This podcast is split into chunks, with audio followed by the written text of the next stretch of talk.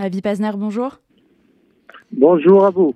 La trêve à Gaza est donc entrée en vigueur à 7 h ce matin, heure israélienne. Une salve de roquettes semble pourtant avoir été tirée de la bande de Gaza vers le sud d'Israël. Est-ce que ça remet quelque chose en question aujourd'hui de l'accord?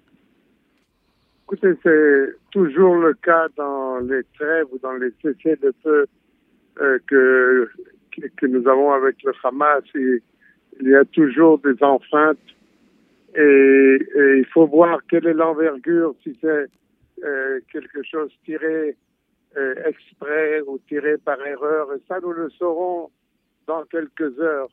Euh, pour le moment, nous agissons, Salle se comporte comme s'il y avait maintenant une trêve. nous respectons cette trêve parce que le moment important va arriver dans quelques heures quand 13 de nos otages seront libérés et nous espérons euh, que cette euh, trêve euh, tiendra. Si elle ne tient pas, évidemment, eh bien, ce sera la continuation des hostilités et, de l'offensive de Sahel. Justement, ces 13 premiers otages qui vont être libérés à 16 heures, est-ce qu'en fonction de leur état de santé, des, violences qu'ils auraient pu commettre depuis le 7 octobre, enfin que le Hamas aurait pu commettre sur eux depuis le 7 octobre, il pourrait y avoir une demande d'Israël d'accélérer cette libération très difficile au compte-gouttes? Écoutez, nous avons maintenant un accord qui a été organisé par le Qatar, les États-Unis et l'Égypte. Cet accord prévoit la libération de 50 otages en quatre jours. On ne peut pas euh, changer euh, cet accord. On peut, par la suite, si on voit qu'ils ont été maltraités, mal nourris, euh, torturés, interrogés, on peut prendre des mesures par la suite. Mais pour ce qui est de cet accord, qui est un accord pour quatre jours, je vous le répète, pas, pas, pas plus, 12 à 13 otages par jour, arriver à 50 otages. Tous les otages sont des enfants avec leur maman. ça, ça, ça, ça ne peut pas être changé, ça ne peut pas être modifié.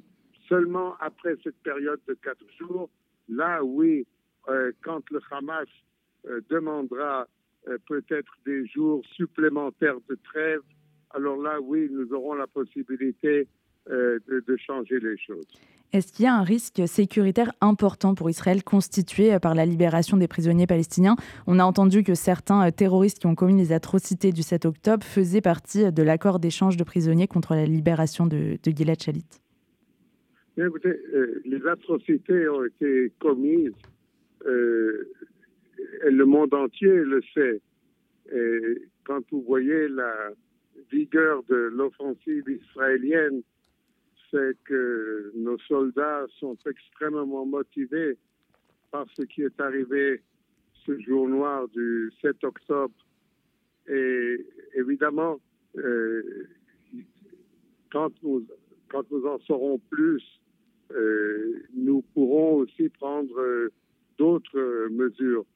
Euh, pour le moment, nous voulons respecter, parce qu'Israël respecte toujours les accords acquis.